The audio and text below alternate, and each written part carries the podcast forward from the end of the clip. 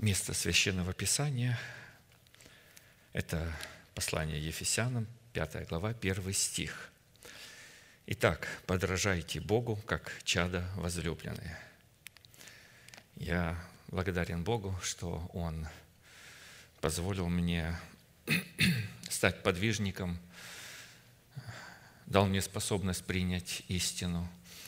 И как и вы, пребывать в этой истине. Это слово взято из проповедей пастора, которое он произнес а, примерно пять лет назад.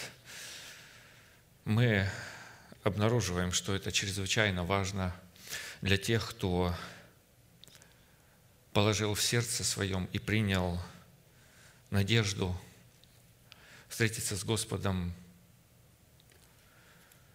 и участвовать в восхищении. И, конечно же,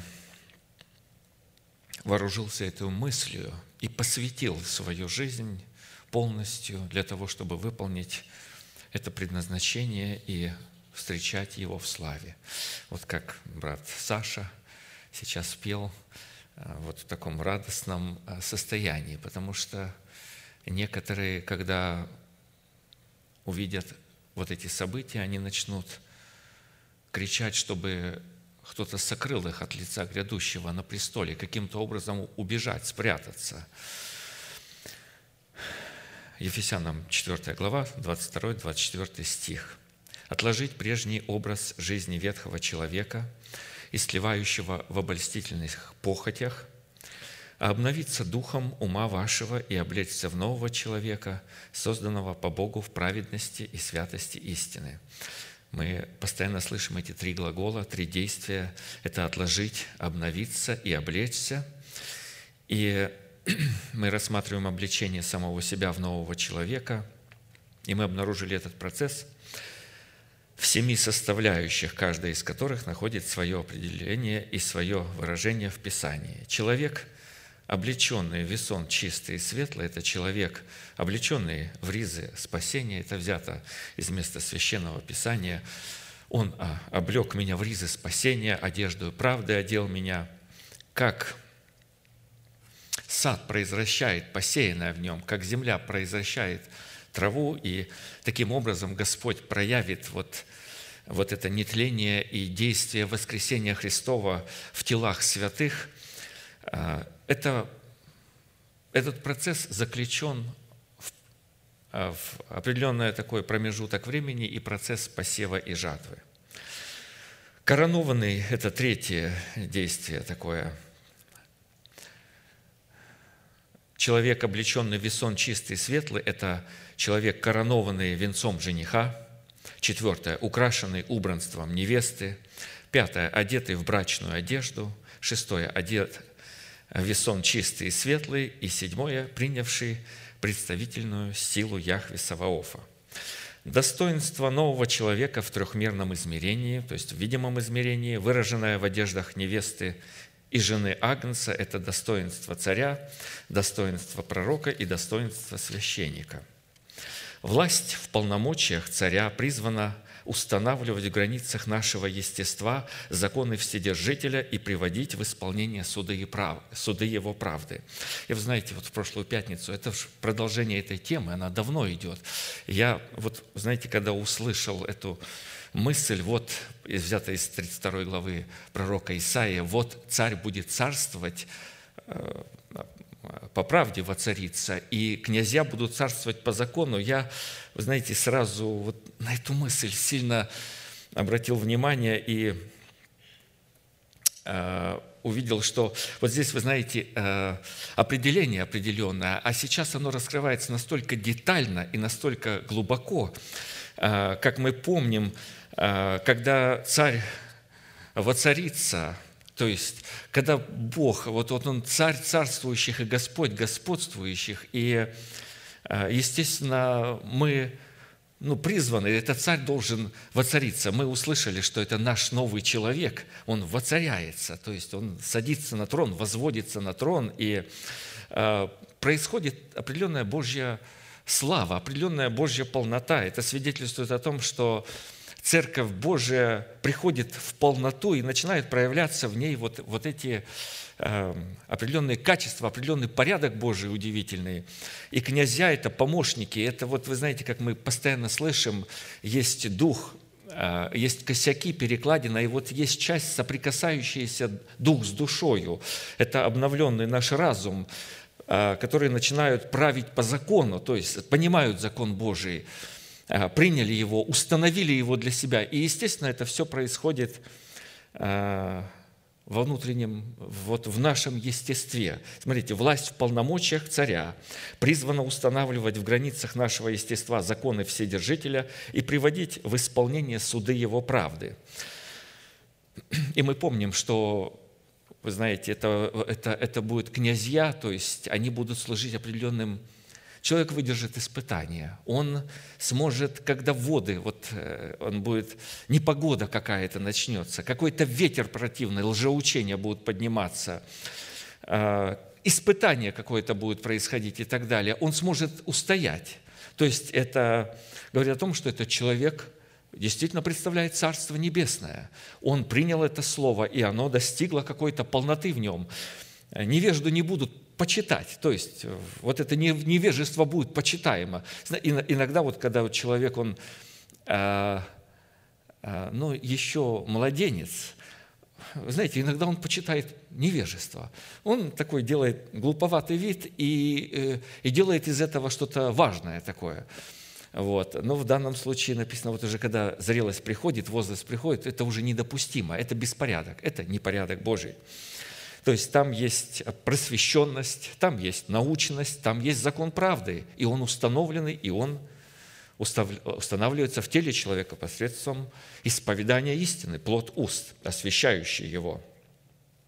Власть в полномочиях пророка, которая является центральным и главным, призвана в нашем естестве наделять нас достоинством царей и священников и устанавливать пределы нашего призвания – в границах нашей ответственности. Хотелось бы, чтобы больше было пророков. Когда-то Моисей сказал, ой, если бы в народе Божьем все были пророки.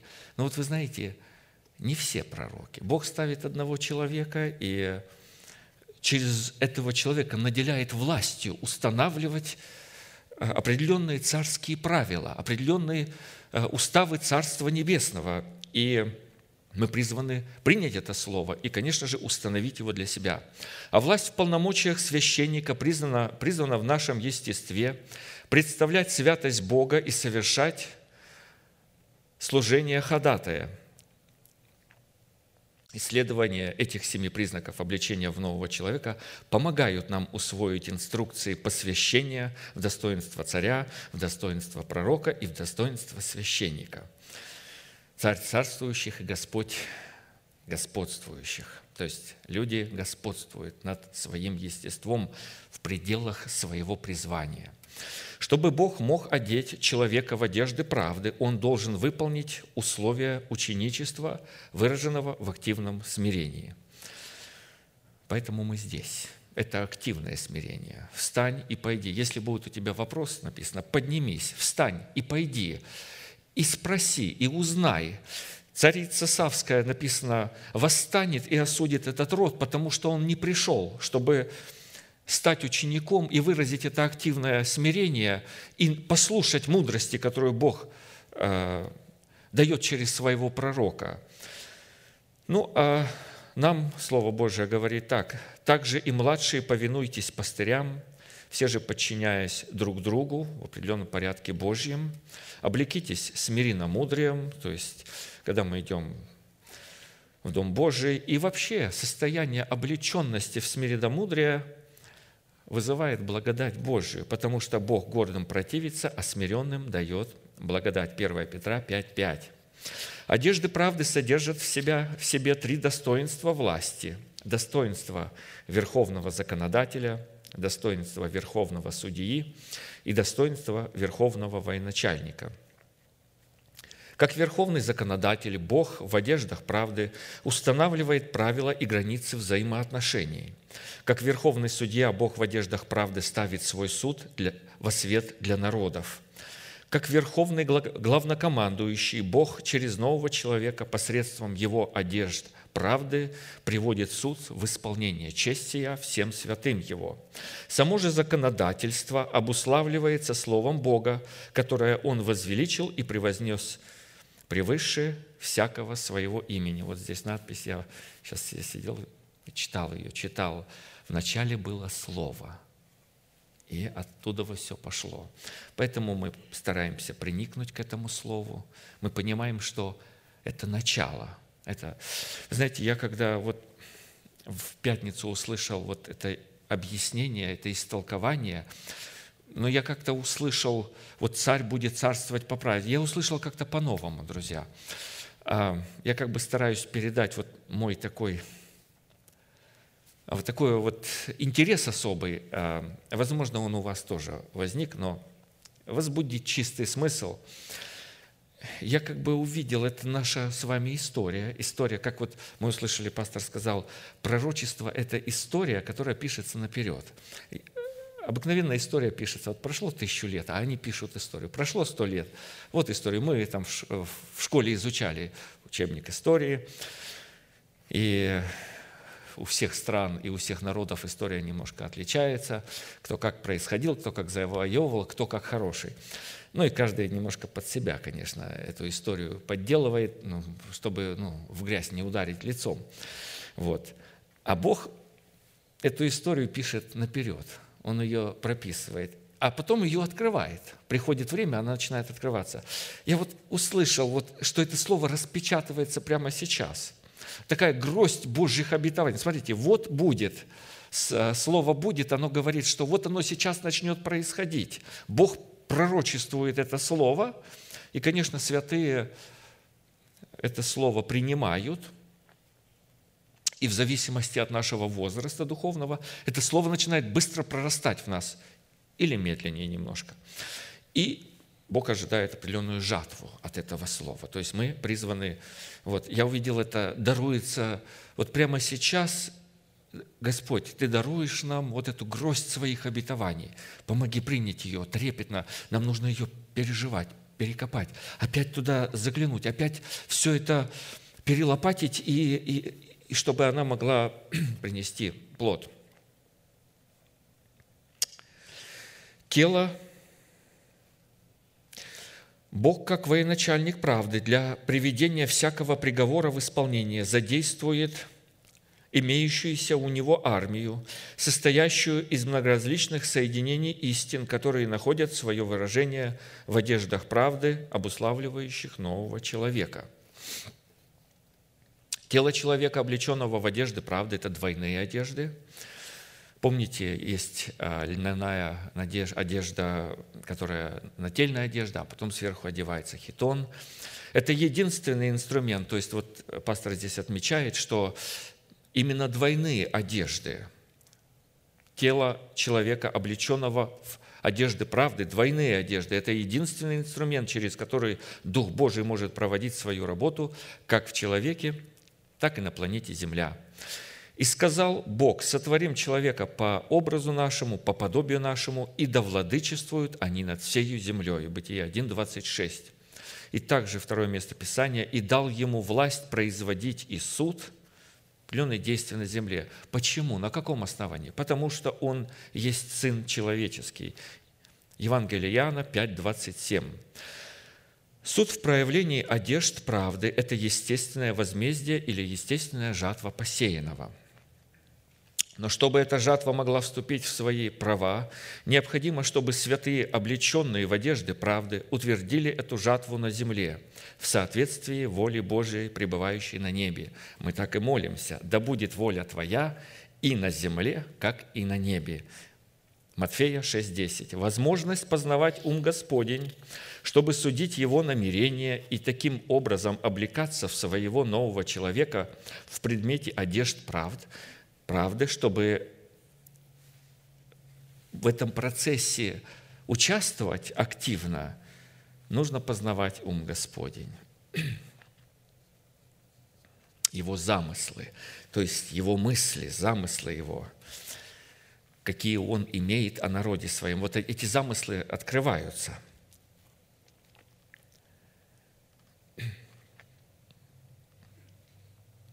Возможность познавать ум Господень, чтобы судить его намерения и таким образом облекаться в своего нового человека в предмете одежд правды, содержится в возможности и способности познавать пути Господни в кооперации Его милости с Его истиной.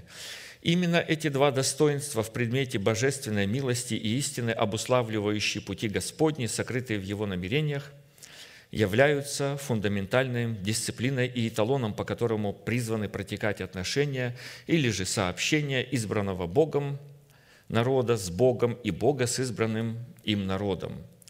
Осия 14, 6, 10. «Я буду росою для Израиля».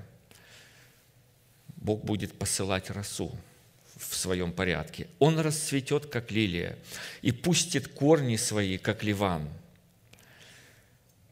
великолепие вот этого э, э, растения, праведность Божья, написано, праведные будут возвышаться, как пальма. И великолепие э, вот этого Ливана будет у него, расширится ветви его, и будет красота его, как маслины, и благоухание от него, как от Ливана. Возвратятся сидевшие под тенью его, будут изобиловать хлебом и расцветут, как виноградная лоза. Славны будут, как вино ливанское. Кто мудр, чтобы разуметь это? Кто разумен, чтобы познать это? Ибо правы пути Господни, и праведники ходят по ним, а беззаконные падут на них».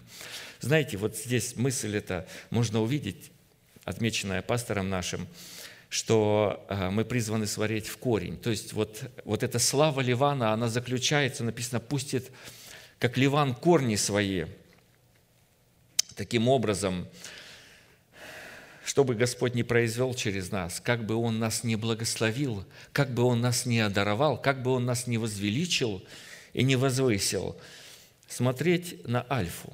То есть Он говорит, я есть Альфа и Омега. Я тот, который начал это в тебе, и я, который, да, ты сработал, ты откликнулся на мой зов, но слава принадлежит э, тому, кто начал это дело, и тот, которому по силам это закончить. Я есть альфа и омега, начало и конец, первый и последний. Я начинаю и я заканчиваю. И два примера пришло мне на память. Это пример Езекии, когда, вы знаете, вот он заболел, и молитва его была каким образом построена. Он сказал, Господи, вспомни, вот как я, что я сделал, как я ходил, вот обрати внимание – ну и э, Господь тоже вместе с ним посмотрел на этот, то, что он делал, а потом оставил нам определенный пример, чтобы мы могли из этого извлечь определенный принцип, что не нужно пред Богом э, или, или, или пред кем-то, чтобы, ну вот посмотри, как я сделал или что я сделал, э, ты хорошо сделал, но туда не смотри. Смотри на корень, на корень праведности, который держит тебя. Апостол Павел тоже имел неосторожность таким образом глянуть. Он говорил, и так как, э, чтобы я не превозносился э, чрезвычайностью откровений, то есть он увидел, настолько Бог ему раскрыл глубочайшую истину, каким-то образом он э, начал смотреть на вот Господь мне э, вот раскрыл, я вот искал его, я старался э, каким-то образом, и дано мне жало в плоть. Вот представляете, апостол, апостол, а у него жало в плоть, ангел сатаны, удручает его. Мы слышали это объяснение – и так как я начал превозноситься, Господь допустил это. Поэтому, э, когда мы слышим это наставление, знаете, лучше учиться э, на опыте других. Лучше, вот, говорит старший человек, вот нужно так делать. Не надо проверять, не надо испытывать. Когда мы начинаем проверять, эти уроки чрезвычайно болезненные. Поэтому мы призваны смотреть на корень праведности в нас, который возродил нас. Это вот царь будет царствовать по правде, это вот об этом и говорится, что он будет исходить из той правды, которую Бог поместил в него. потом апостол Павел, помните, постоянно говорил, «Впрочем, не я, а благодать, которая со мной». Вот это ветер благости Божией, которая с ним пребывала, вот это, по этой благодати он мог действовать и делать есим то, что есим. Из имеющейся констатации следует, что пути Господни, явленные в кооперации Его милости и истины, это пути правосудия, на которых Бог совершает свои суды и являет свое возмездие. В силу чего праведники наделяются правом и полномочием ходить по этим путям, чтобы вершить правосудие Господнее, в то время как беззаконные падают на этих путях – так как притыкаются на дисциплине проклятия и благословения, которое обуславливает правосудие Господня на путях Его милости и истины. А посему, чтобы познавать ум Господень и давать оценку намерениям и замыслам, содержащимся в Духе Господнем, в предмете кооперации Его милости с истиной, мы начали рассматривать, на каких условиях устроен уникальный порядок сообщения в кооперации милости Господней с Его истиной или Бога с человеком и человека с Богом, как написано, Псалом 84, 11, 14. «Милость и истина встретятся, правда и мир облобызаются, истина возникнет из земли, и правда приникнет с небес. И Господь даст благо, и земля наша даст плод свой, правда пойдет пред Ним и поставит на путь стопы свои». Плодом кооперации на Господних путях сообщения между божественной милостью, приникшей с небес и истиной, возникшей от земли, является обретение благоволения в очах Бога и людей. Милость и истина да не оставляют тебя. Обвяжи ими шею твою, напиши их на скрижале сердца твоего, и обретешь милость и благоволение в глаз в очах Бога и людей. Мы прошлый вторник задержались с Даником, общались. Он говорит, Дима, нужно стараться обрести благоволение не только в, в очах Бога, но и в глазах людей. Я говорю, ну зачем? Ну, пастора мнение очень важно, я понимаю. Ну, если он что-то скажет или похвалит, или там поругает, пусть поругает, там все-все-все. Но зачем в глазах других людей искать благоволение? И я так, а он говорит, ты знаешь, важно, а, важно искать этого благоволения и от святых. И я потом читаю, думаю, как, как не читал, слушай. Эм, э, оказывается, это важно. Бог хочет этого. А я так еще, еще, знаешь, он сказал, а я так внутри иду и спорю понемногу. Думаю, ну все-таки зачем это? Ну, ну неинтересно, не нужно никак. Потом раз, а все, а написано так. Это, это ж важно, это нужно. Ага, значит, нужно перестроить что-то, значит, шлифовка идет определенная. Ми, ага. На самом деле образ кооперации милости, приникшей с небес к истине, возникшей от земли, это образ кооперации между повелением веры Божией и растворением веры Божией в сердце, верой человеческой, выраженной в послушании вере Божией. Облекаясь в образ нового человека, в образе одежды правды, мы на самом деле посредством исповедания веры нашего сердца облекаемся в праведность веры нашего сердца. И мы обратились к самому древнему откровению о милости Божией, содержащемуся в книге Иова 29, 9. «О, если бы я был, как в прежние месяцы, как в те дни, когда Бог хранил меня, когда светильник Его светил над головою моею, и я при свете Его ходил среди тьмы, когда милость Божия была над шатром моим, когда еще, э, еще Вседержитель был со мною, и дети мои вокруг меня, когда пути мои облекались молоком, обливались молоком, и скала источала для меня ручьи елея, когда я выходил к воротам города и на площади ставил седалище свое, юноши, увидев меня, прятались, а старцы вставали и стояли. Князья удерживались от речи, и персты полагали на уста свои. Голос знатных умолкал, и язык их прилипал к гортани их. Он говорит об этой милости. Милость Божья покрывала Иова но она покрывала э, так, дозированно. То есть Бог сказал, вот это ты можешь, вот это ты можешь, а вот здесь не прикасайся, вот здесь моя милость будет его охранять. Э, не ходи сюда. И Бог позволил это. То есть в это время Господь трепетно наблюдал за Иовом, как же все-таки Он же сказал сатане, обратил ли ты внимание на раба моего Иова? Вот смотри, насколько человек преданно, верно. И вот, а, ну и спор, помните этот спор. В этих словах Святой Дух приводит через исповедание Иова семь признаков, в которых дается определение, чем для него и для нас являются пути Господни, обусловленные кооперацией Его милости с Его истиной. Во-первых, это возможности, дающие Богу право охранять нас. Во-вторых, возможность ходить при свете его среди тьмы. Далее, право на возможность иметь общение со Вседержителем. Благословение в детях, несущих вокруг нас круговую оборону. Хождение по путям, обливающихся молоком. Шестое. Право на доступ к скале, источающей для нас ручьи елея. И седьмое. Право на власть над своим народом в образе своего призвания – при этом важно отметить, что присутствие Божьей милости над нашим шатром – это образ нашего правильного отношения к делегированной власти Бога, которая является свидетельством того, что в нашей жизни и над нашей жизнью присутствует покрывало милости Божией. При условии, конечно, что мы принимаем эту власть и оказываем ей послушание на условиях Писания или в границах Писания – Сыны послушания вере Божией – это сосуды милосердия, которым принадлежит и на которых почивает милость Господня. А посему значение, содержащееся в слове «милость», определяется Писанием как отношение Бога к сосудам милосердия. Милость – это восстановление. Нас нужно восстанавливать. Обязательно. Мы нуждаемся в восстановлении. Обеспечение, приготовление встречи с Господом – Милость Божья приготавливает нас.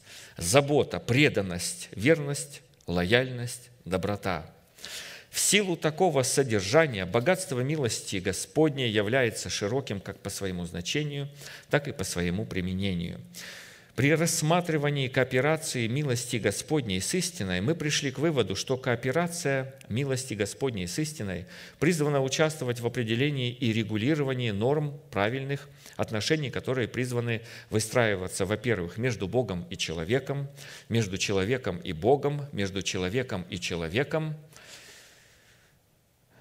всеми человеками и между человеком и всею землею – и далее, чтобы не думать о себе более, нежели должно думать, нужно сделать ударение на том, что присутствие милости Божией в одной из сфер нашей жизни никоим образом не может являться автоматической гарантией для присутствия в другой сфере. Точно так же, как завоевание одного города автоматически не означает завоевание всех городов, или же реализация одного обетования не означает автоматически реализацию всех обетований. Человек призван оставаться в смирении. О, Бог явил победу какую. Вы знаете, они уже говорят, так, много людей не задействуем, вот немножко возьми там пять тысяч и иди на этот город, возьми его. Ну, поражение, э, э, нос, э, знаете, я говорю, нос должен быть на своем месте. Вот его нужно ну, уметь правильно балансировать между небом и землей, чтобы не задирать. Только человек задирает немножко, учеба будет больная. Лучше его держать, в смиренно мудрее пребывать. Это наш опыт, это наши знания, это наше познание определенное. Все равно человек призван пребывать в смирении. Имеется в виду пред, в порядке Божьем. А посему для присутствия милости Господней всеобъемлющей. Каждая сфера нашей жизни призвана отвечать определенным требованиям Бога, в соответствии которых мы можем привести каждую сферу нашей жизни в такое состояние, в котором милость Господня посредством кооперации с истиной могла бы произвести в нашем сердце жизнь Бога, обуславливающую в нашем сердце порядок Царства Небесного. Да придет Царствие Твое. Мы молимся вот это имеется в виду. То есть, Господи, да буду я устроен, все сферы моей жизни да будут соответствовать Твоему Слову. Тогда Царство Небесное будет устраиваться. Таким образом, практически именно мы в каждой отдельной сфере нашего бытия ответственны за создание такой атмосферы, которая в предмете нашего истинного хождения пред Богом могла бы как магнит привлекать к себе или обращать на себя благоволение Бога в богатстве и изобилии Его вечной и неизменной милости. Так как именно от выбора человека и последующих от этого выбора решений и действий будет зависеть, обратит человек себя в сосуд гнева или же обратит себя в сосуд милосердия. И для этой цели мы решили рассмотреть четыре классических вопроса. Каким содержанием обладает неисследимое сокровище милости Божией? В каких свойствах и характеристиках милость Божия открывается для нас на страницах Священного Писания? Какое назначение в наших молитвах призвано выполнять кооперация в сфере милости и истины Господней? Какую цену необходимо заплатить, чтобы достоинство милости Божией стало идентификацией наших одежд правды? По каким результатам следует судить, что мы действительно соработаем с милостью Бога, а не с подделкой обольстителя? Всегда применяется наш пастор, Господь ему открыл, каким образом, то есть проверять истину или раскрывать ее. Именно вот эти четыре вопроса нужно определить, нужно дать назначение, нужно понять цену, которую человек должен, потому что там есть часть человека, есть часть Бога, есть часть человека. И будет определенный результат, который будет правильно сбалансированный. И мы можем проверять, насколько мы соответствуем этому эталону.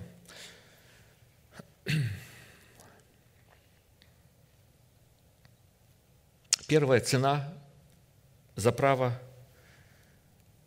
чтобы милость Божия обитала над нашим шатром, необходимо не создавать для себя кумиров. Я перехожу сразу к третьему пункту, потому что мы уже говорили о определении, о назначении, и теперь мы говорим о цене. Наша часть, которую мы призваны выполнить. Чтобы милость Божия, э, таких пастор дал нам семь пунктов, и мы их пройдем.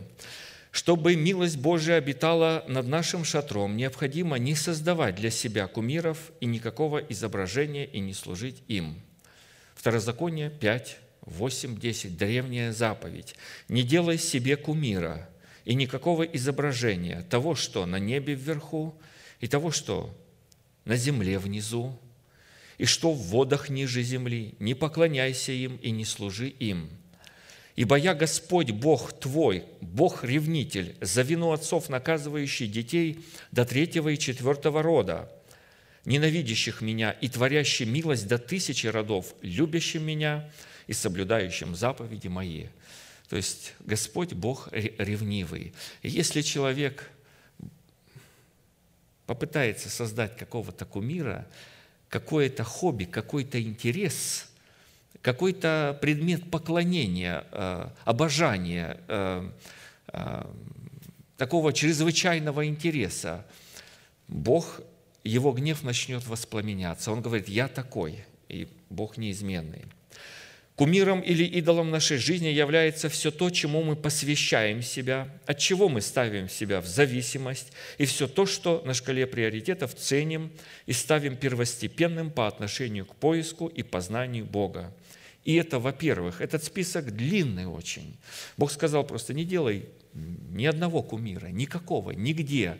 Во всех сферах, вот там есть высоко в небе, э, говорят, я сильно люблю летать. И вот настолько сильно люблю летать, что оставил служение и летаю. Летаю там на парашюте, летаю на самолете, там, начал поклоняться человеку. Кто-то любит, говорит, вы знаете, я летать не очень. Меня корабли до того увлекают. Это настолько интересно. Он оставляет познание Бога, он оставляет служение и начинает э, там что-то на кораблях каких-то куда-то плавать.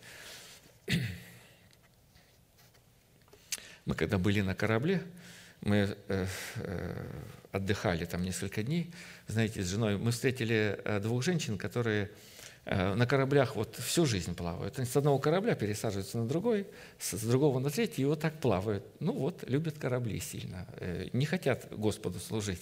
Вот на кораблях путешествуют. И, а кто-то, знаете, вот есть такие водолазы иногда.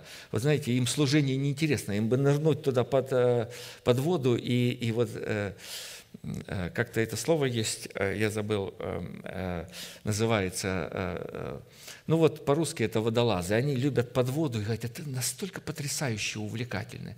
Ну, можно нырнуть под воду, но знаете, если это происходит во время служения, то это намечается кумир там, там должен меч пройти, нужно оставить этого кумира. Однажды, знаете, много лет назад, лет 20 примерно, мы только поженились, и там была вот игра такая на компьютере, и знаете, я увлекся. Я вот прихожу с работы, сажусь, и меня тянет на компьютере, сажусь, и там вот там войнушки играть, там что-то такое. Вот. И я, я, я понимаю, что э, меня начинает тянуть туда. И в какой-то момент я ясно получаю сигнал, если я буду это продолжать. Вот я как-то услышал, я не помню точно, как я это понял, но я услышал, что если я буду продолжать это делать, я потеряю восхищение. Вот так. Вы знаете, я встал на колени вот так, прямо дома, как понял это, и говорю, Господи, я даю Тебе обед. Я никогда больше в эту игру, я к ней не притронусь. По милости Господней я, э, все, она чуть-чуть еще интересовала, а потом, потом ушла. Все стало интересно. Ну, какое бесполезное время провождения такое, э, вот, заниматься этим. Я попозже понял, а то захватывает, кумиром становится. Это могут быть дары Святого Духа. Знаете, возвращаюсь, вот мы с Даником общались, он, он интересный такой, э, я бы сказал бы, такой вот флейвор, э, определенный такой э,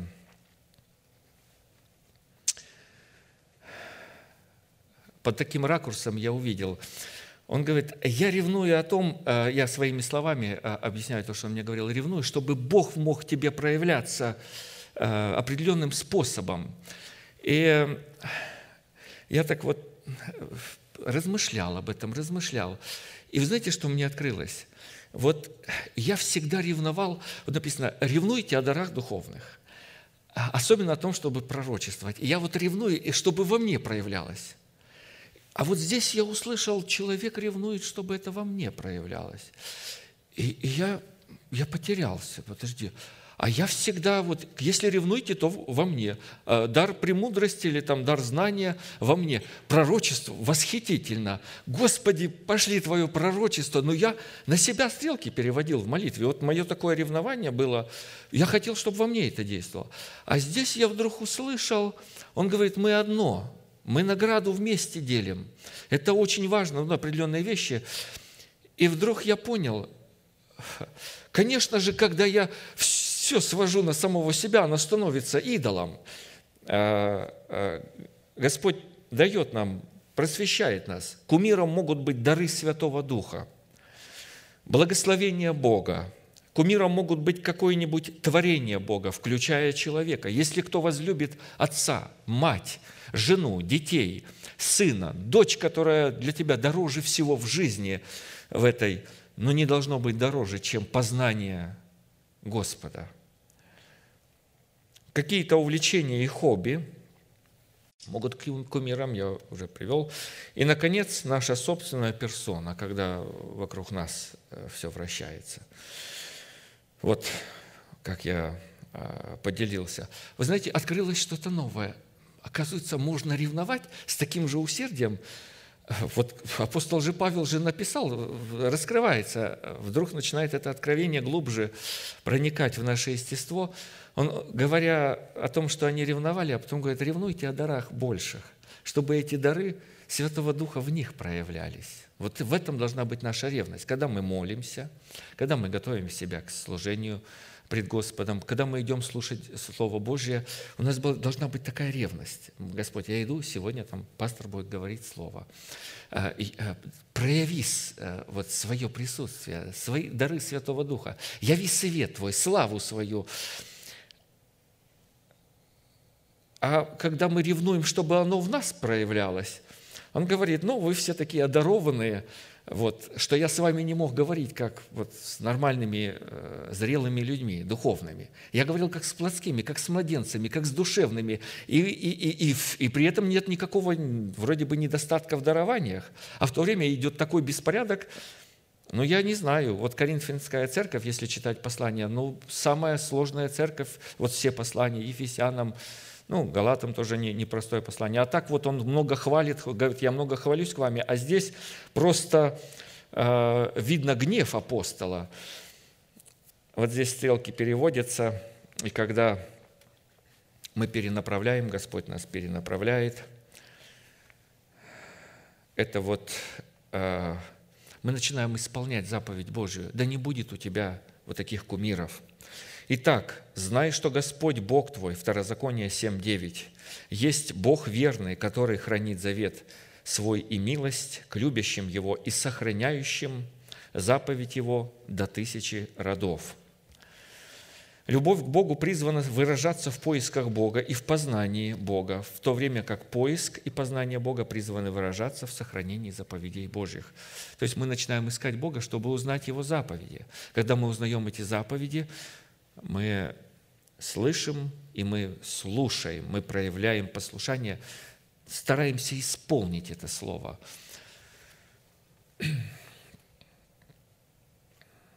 Сохранять заповеди Господни означает выполнять их. Именно в выполнении заповедей Господних мы являем любовь к Богу.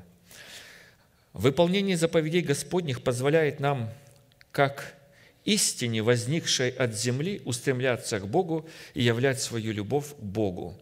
Такое обстоятельство немедленно дает возможность милости Божией приникнуть с небес к истине, возникающей в нашем сердце, пути Господней. Истина э, приникнет с небес.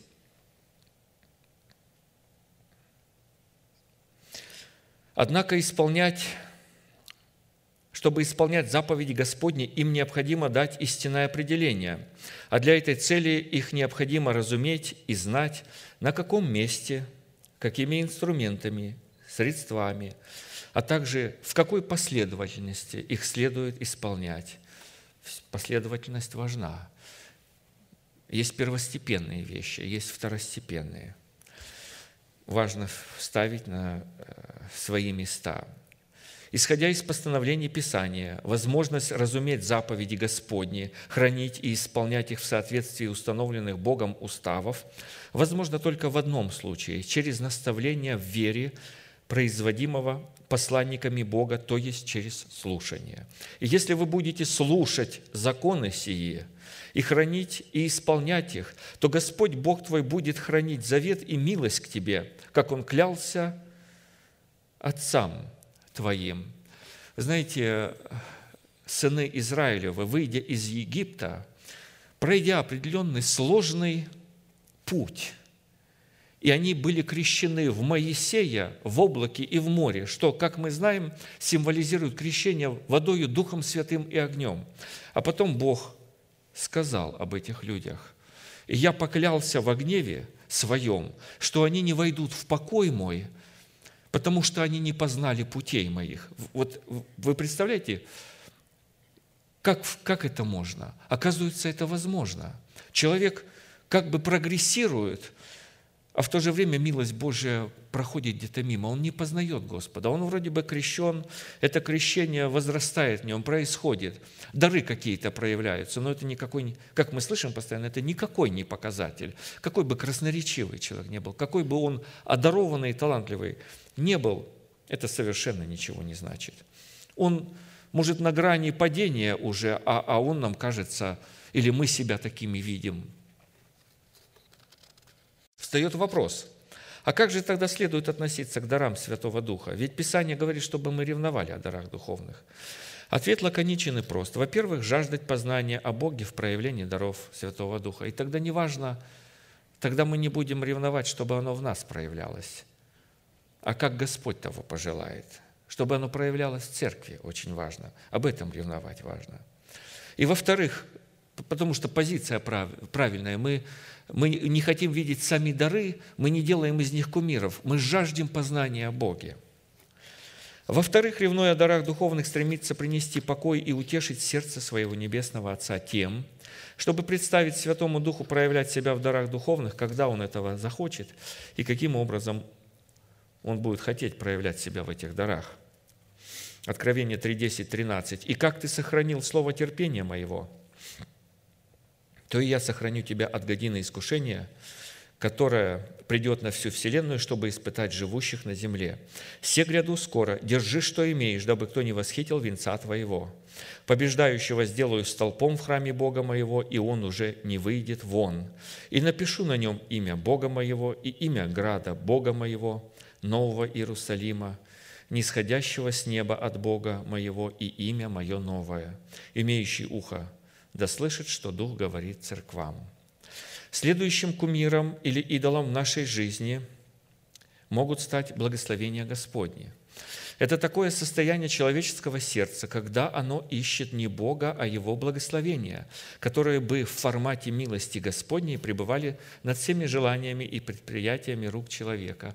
Господи, ну я ж такой хороший, я верный. Ну, тебе ж не трудно. Вот у меня есть такие желания, и постоянно эти желания Богу. Господь знает и исполняет желания, но вот постоянно или вообще вот таким образом, ну тебе ж не трудно, ну у меня есть такое желание, но у меня вот, я так вот хочу, я вот так хочу, Господи, сделай и то, сделай и то, сделай, и тому еще дай, и, и моему ребенку дай, и, и, и вот это я прошу, вот таким образом подхожу. Что-то есть в этом, э, пахнет идолопоклонством, оказывается, там, там кумир, э, уже кумир стал – я вот с Господом такие отношения вот таким образом, а потом раз э, что-то пошло разрушение, ой, Иов э, правильно среагировал, когда пошло разрушение, когда Бог лишил его. Он говорит, посмотри, вот все у него пропадет, все сгорит, все будет забрано. Посмотрим, как он поведет. Он э, держится за это, он видит в этом вот ту ценность, которую ты думаешь, что он видит –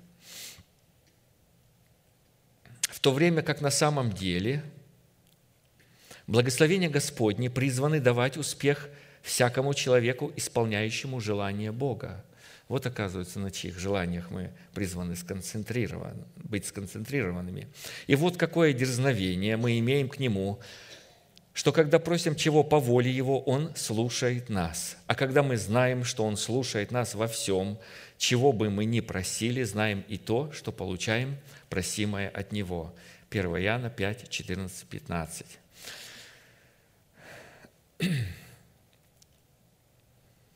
Я так вздыхаю, я, вы знаете, вот вздыхаю для себя так. Господи, помоги мне познать это, этот стих, эту истину. Помоги мне понять ее глубже, чтобы я не ходил вокруг своих желаний, чтобы я отошел от них. Благословение, которое мы ищем не для выполнения воли Божией и не для поиска Бога, трансформируется для нас в кумиры. Закономерность оказывается такая. Они будут трансформироваться. Вот один из эталонов, когда благословением почиталось присутствие Бога. «И сказал Господь Моисею, «Пойди и иди отсюда, ты и народ, который ты вывел из земли египетской, в землю, о которой я клялся Аврааму, Исаку и Якову, говоря, потомству твоему дам ее, и пошлю пред тобою ангела, и прогоню хананеев, амареев, хитеев, ферзеев, евеев и иевусеев, и введет он вас в землю, где течет молоко и мед, ибо сам не пойду среди вас, чтобы не погубить мне вас на пути, потому что вы народ жестоковыйный». То есть душевный христианин, жестоковыйный – это вот твердая шея, когда мы слышим слово и начинаем сопротивляться – это, это жесткая выя, жесткая шея, жестоковыйный народ. Э, когда мы слышим слово из уст посланных Богом людей, мы призваны склонять свое, свое мнение, свое понимание, наклонять его, смиренно-мудрее являть, шею свою наклонять. Моисей сказал Господу, вот ты говоришь мне, веди народ сей, а не открыл мне, кого пошлешь со мною, хотя ты сказал, я знаю тебя по имени, и ты приобрел благоволение в очах моих. Итак, если действительно я приобрел благоволение в очах твоих, то молю, открой мне путь твой, дабы я познал тебя, чтобы приобрести благоволение в очах твоих, и помысли, что сиин люди твой народ – Господу, смотрите, насколько понравилось. Вначале Он сказал, я пошлю ангела, так вам будет проще. Вы наследуете какое-то благословение. Я слышал, одна мама так говорит, посватался один мужчина, ну, парень к ее дочери, и он, ну, не посвященный Богу человек, а она из семьи, где вот люди посвящали себя Богу. И мама так говорит, говорит, ну, как пред Господом там, я не знаю, но он мужчина очень приличный, ей будет там хорошо. Вот. И я буду за нее спокойно, и я вот посмотрел, э, я послушал, что-то не то в этом – Такое отношение не должно быть. Такое благословение в этой жизни как бы будет нормально. О ней кто-то позаботится. Ну, а там вечности, ну, там Господь разберется. Это вот примерно, вот, знаете, Моисей не согласился. Моисей сказал, нет, так не пойдет. Я не согласен. Никакого благословения. То есть так, так не пойдет. И когда он так сказал, Господь сказал, окей, окей, я уберу, сам я пойду и введу тебя в покой. Моисей сказал ему, если не пойдешь ты сам с нами, то не выводи нас отсюда. Ибо почему узнать, что я и народ твой обрели благоволение в очах твоих, не потому ли, когда ты с нами сам пойдешь? Тогда я и народ твой будем славнее всякого народа на земле. И сказал Господь Моисею, и то, о чем ты говорил, я сделаю, потому что ты приобрел благоволение в очах моих, и я знаю тебя по имени». Моисей сказал, «Покажи мне славу Твою». И сказал Господь, «Я проведу пред Тобою всю славу мою и провозглашу имя Яхве пред Тобою, и кого помиловать, помилую, кого пожалеть, пожалею». Исход 33, 1, 19. То есть Моисей согласился с судами Божьими, сказал, «Господи, Ты будешь судить, но не уходи от нас» не удаляйся из моей жизни. Следующим кумиром или идолом в нашей жизни является какое-нибудь творение Бога, включая человека. Это состояние человеческого сердца, когда оно начинает восхищаться делами рук Бога больше, чем самим Богом, приписывая делу рук Божьих божественные атрибуты и почести – Иова 31, 24, 28. «Полагал ли я в золоте опору мою, и говорил ли сокровищу, ты надежда моя, радовался ли я, что богатство мое велико, и что рука моя приобрела много, смотря на солнце, как оно сияет, и на луну, как она величественно шествует? Престился ли я в тайне сердца моего, и целовали ли уста мои руку мою? Ибо это также было бы преступление, подлежащее суду, потому что я отрекся бы тогда от Бога Всевышнего. Следующим кумиром или идолом нашей жизни является какое-либо увлечение, пристрастие или хобби, которое на шкале приоритета становится нами, становится выше, чем служение Богу и поиск Бога. Одним из самых опасных и скрытых э, пристрастий и увлечений является служение Богу в формате добродетели или же увлечение благотворительностью и евангелизацией. Много кумиров, как мы говорили, но вот здесь определенный формат, определенный ракурс такой. Тогда Иисус сказал ученикам своим, «Если кто хочет идти за Мною, отвергни себя, возьми крест свой и следуй за Мною, ибо кто хочет душу свою сберечь, тот потеряет ее, а кто потеряет душу свою ради меня, тот обретет ее. Какая польза человеку, если он приобретет весь мир, а душе своей повредит? То есть не будет научен тому, что обозначает, что вот царь будет царствовать по правде, когда благодать Божия, когда Христос воцарится э, через праведность в сердце человека – Ибо придет Сын Человеческий во славе Отца Своего с ангелами Своими, и тогда воздаст каждому по делам Его.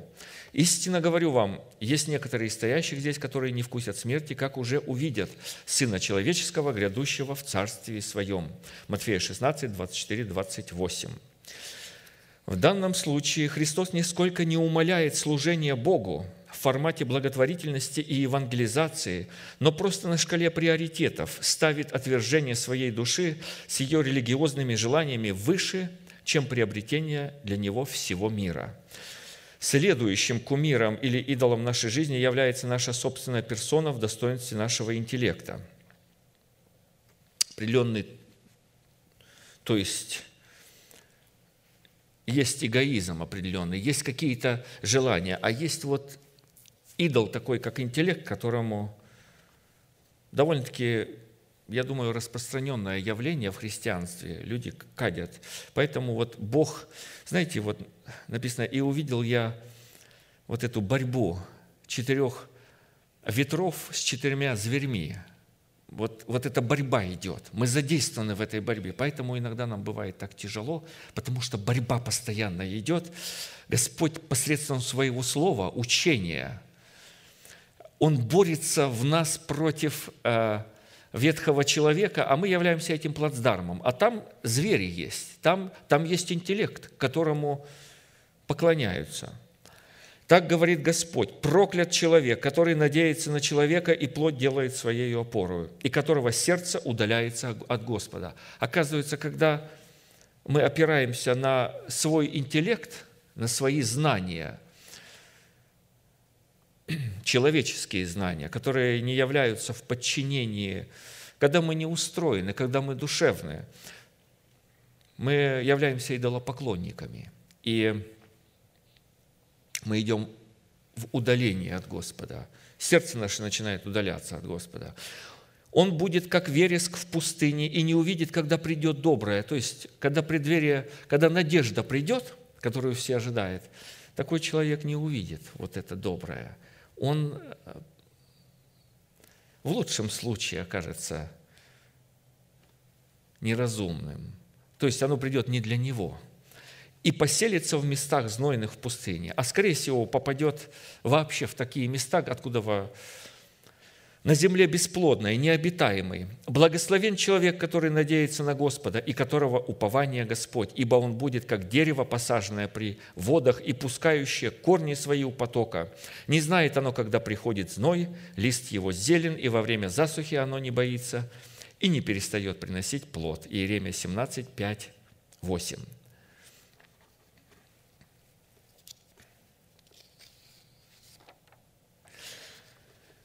Мы поговорили о кумирах, а теперь мы будем продолжать вот цену. У нас есть немножко времени еще. Я постараюсь пройти эти пункты. Цена за то, чтобы милость Божия обитала над нашим шатром, необходимо не касаться того, что заклято Богом. Ничто из заклятого да не прилиплет к руке твоей, дабы укротил Господь ярость гнева своего. Он дал тебе милость и помиловал тебя, и размножил тебя, как клялся отцам твоим». Второзаконие 13, 17. Следует учитывать, что заклятым считается все то, что является собственностью Бога. А посему всякое посягательство на любую собственность Бога рассматривается и расценивается Писанием как покушение на заклятое или как покушение на собственность Бога. И тогда вместо ожидаемой милости нас постигнет ярость гнева, который может быть укращен Богом только путем отделения заклятого в полное обладание Богом. Место Писания. «Со дней отцов ваших вы отступили от уставов моих и не соблюдаете их. Обратитесь ко мне, и я обращусь к вам». Это произошло со дней отцов. «Принесите все десятины в дом хранилища, чтобы в доме моем была пища. И хотя в этом испытайте меня, говорит Господь Саваоф, не открою ли я для вас отверстий небесных и, не, и, даже, и залью ли на вас благословение до избытка». Малахия 3, 7, 10. Говорится о благословениях неба и о благословениях нижних, но есть, вначале идут верхи, верхние источники. Туда наше внимание, оттуда мы ожидаем. И есть следствие. И также, разве вы не знаете, что вы храм Божий, и Дух Божий живет в вас? Если кто разорит храм Божий, того покарает Бог, ибо храм Божий свят, а этот храм вы. То есть по отношению к самим себе тоже э, мы призваны охранять. То есть относиться к себе по уставу Божьему, к своим телам. Разве не знаете, что тела ваши суть члены Христовы? Итак, отниму ли члены у Христа, чтобы сделать их членами блудницы? Да не будет. Или не знаете, что совокупляющиеся с блудницей становится одно тело с нею? Ибо сказано, два будут одно плоть, одна плоть. А соединяющийся с Господом есть один дух с Господом. Бегайте блуда, всякий грех, какой делает человек, есть вне тела, а блудник грешит против собственного тела. Не знаете ли, что тела ваших – суть храм живущего в вас Святого Духа, которого имеете вы от Бога, и вы не свои, ибо вы куплены дорогою ценою. Посему прославляйте Бога и в телах ваших, и в душах ваших, которые суть Божие. То есть наши тела куплены. и являются собственностью Бога. Поэтому отношение к телам как к храму Божьему. Третье. Чтобы милость Божья обитала над нашим шатром, необходимо сделать решение и поставить себя, цель для себя при любых обстоятельствах обращаться к Господу, а не к силе своего интеллекта. Мы повторяем. За то, что Зато так говорит Господь, Бог, так как ты ум свой ставишь наравне с умом Божиим, то умрешь от руки иноземцев, смертью необрезанных, ибо я сказал это, говорит Господь Бог. Иезекииля 28, 6, 10. Четвертое. Чтобы милость Божия обитала над нашим шатром, необходимо, подобно Богу, быть милосердным к сосудам милосердия.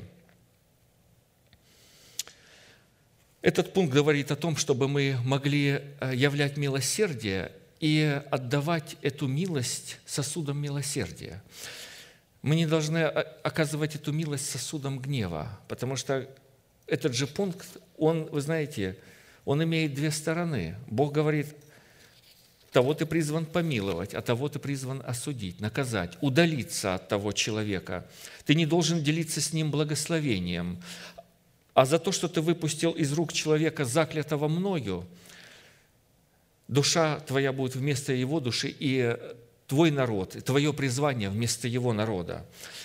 Пастор здесь раскрывает мысль о том, что шел э, человек из Иерусалима в Иерихон. Иерихон – это значение этого города – это оправдание по вере, по благодати. Человек искал оправдание не в делах закона, а искал оправдание в вере и стремился и попался на пути разбойникам. Э, разбойники – это люди, которые не разумеют. Это начальствующие люди, которые стоят во главе э, народа Божьего, но не разумеют праведности Божией, которые являются душевные, которые есть, э, попались разбойникам. То есть он попался разбойником, и он оказал ему милость. Он говорит, иди и так поступай. То есть мы призваны оказывать милость людям, прощать их, покрывать их, нести их, благотворить им, оказывать э, определенный уровень э, внимания, чести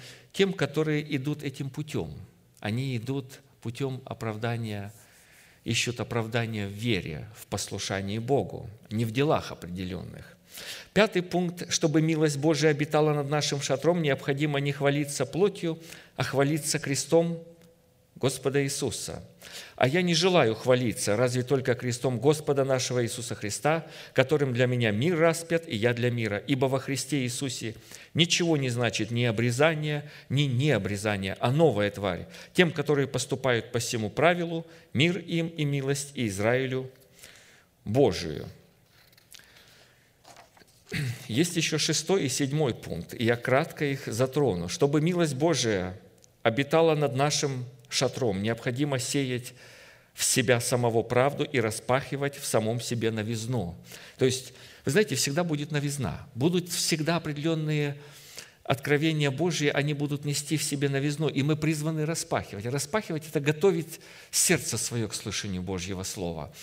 А, искать, каким образом принять эту истину, подготовить себя с той целью, чтобы принять определенное Слово Божье, чтобы вот на этой земле когда семечко туда упадет, оно начнет расти. Чтобы почва нашего сердца была добрая. И седьмой пункт. Чтобы милость Божия обитала над нашим шатром, необходимо служить своим имением и восполнять жажду тех людей, которых Бог поставил пасти свою церковь.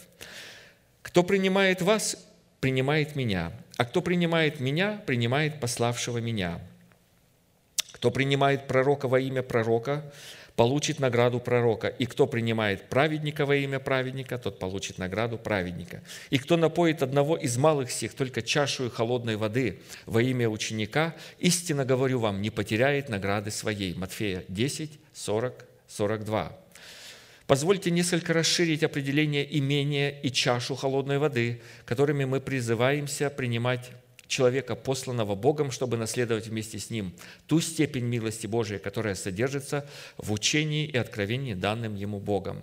Имение – это в первую очередь не только материальные блага, но также и наша расположенность и верность учению, расположенность и верность учению, которое мы по великой милости Божией получаем через тех людей, которые Бог послал пасти свое стадо, чтобы привести его в свой образ и в свое подобие. Это представители пятигранного служения. Именно расположенность и верность учению является для истомленной души посланника Божия чашею холодной воды. Есть жестоковыйность, а есть расположенность. Оно, это антонимы. Притча 25, 25. «Что холодная вода для истомленной жаждой души, то добрая весть из дальней страны». Дальняя страна – это Царство Небесное, одновременно пребывающее в трех измерениях – на небесах, в Священном Писании и в записи наших сердец. Добрая весть из дальней страны – это принятие посланника Божия и исповедание веры нашего сердца, выражающее верность как учению, так и наставнику, наставнику, преподающему это учение. Ты знаешь, 2 Тимофея апостол Павел пишет – Первая глава с 15 стиха. «Ты знаешь, что все осийские оставили меня, в числе их Фигел и Ермоген».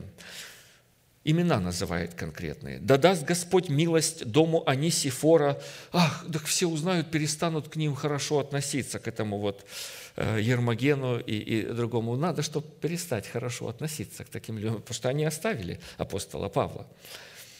Да даст Господь милость дому Анисифора за то, что он многократно покоил меня и не стыдился ус моих, но, быв в Риме, с великим чанием искал меня и нашел. Да даст ему Господь обрести милость у Господа в онный день.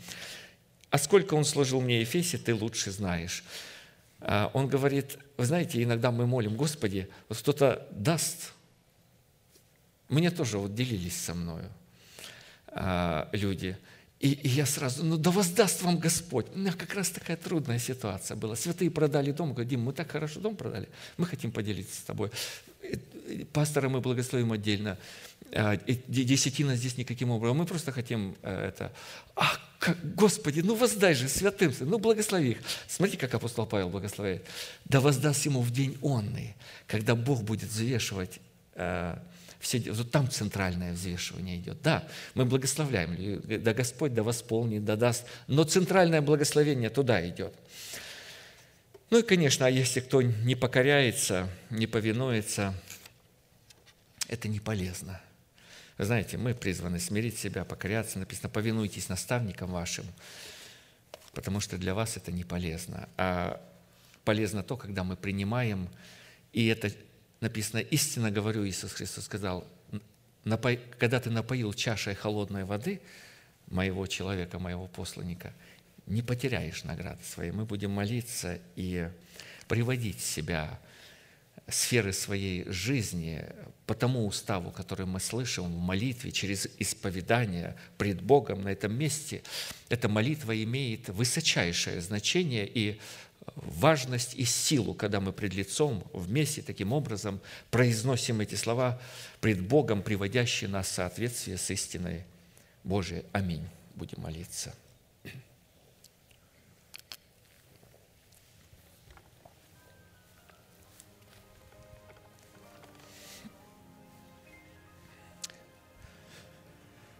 Небесный Отец, во имя Иисуса Христа, мы благодарим Тебя за эту милость, которая приникла с небес на нас, на этом месте, которое Ты очертил десницею Твоею для поклонения святому имени Твоему. Позволь истине, которую мы приняли в добрую почву нашего сердца, приготовленную почву нашего сердца – которая прорастает, встретиться, пересечься на путях Твоих, стать одно, познать Твои пути. Мы посвящаем себя на то, чтобы приводить себя в соответствие с, с той истиной, с тем благовествуемым словом, которое ты изрекаешь через твоего посланника, человека, которого ты послал, чтобы приготовить народ твой к встрече с тобой. Мы благодарим Тебя за нашего пастора, за его семью. Да будет благословен он вместе с супругой своей за труд, на который они посвятили себя целиком и полностью.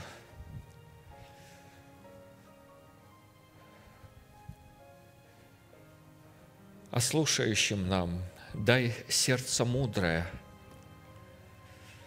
дай возможность иметь смиренно мудрее,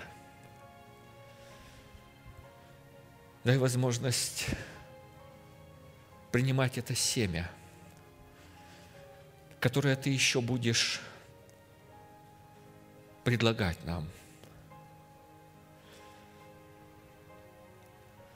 Благодарим Тебя за это великое богатство Твоих драгоценных обетований,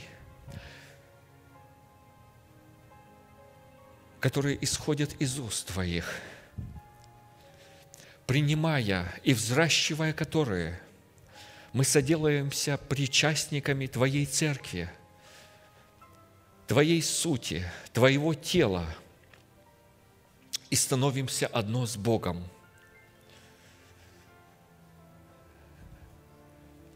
Мы знаем, что время уже коротко.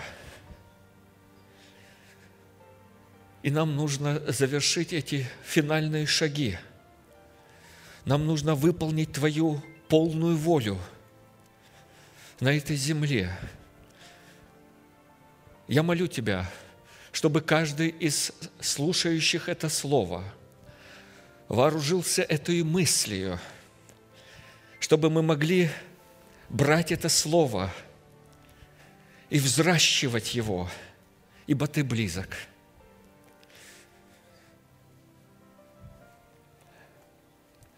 И мы стоим в преддверии надежды – Благодарим Тебя за это славное время, за эту великую милость, за это торжество, за это раскрывающееся Царство Твое. Да будет оно на земле, как на небе, да будет оно в наших телах. Благодарим Тебя за обетование воздвижения воскресения Христова в наших телах. Мы приняли Его и благодарим Тебя. И Ты, начавший в нас это доброе дело, давший нам это обетование, помогаешь взращивать его, позволь нам увидеть плод этого обетования нашими очами.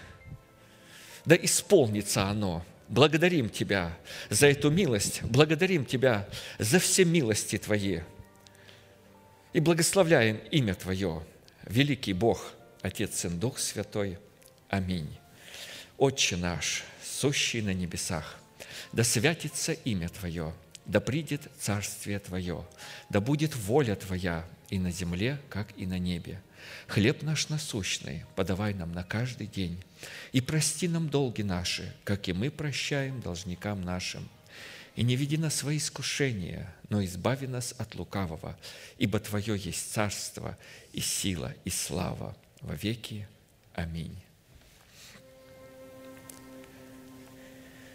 И закончим нашим неизменным манифестом – могущему же соблюсти нас от падения и поставить пред славою Своею непорочными в радости, единому, премудрому Богу, Спасителю нашему, через Иисуса Христа, Господа нашего, слава и величие, сила и власть, прежде всех веков, ныне и во все веки. Аминь.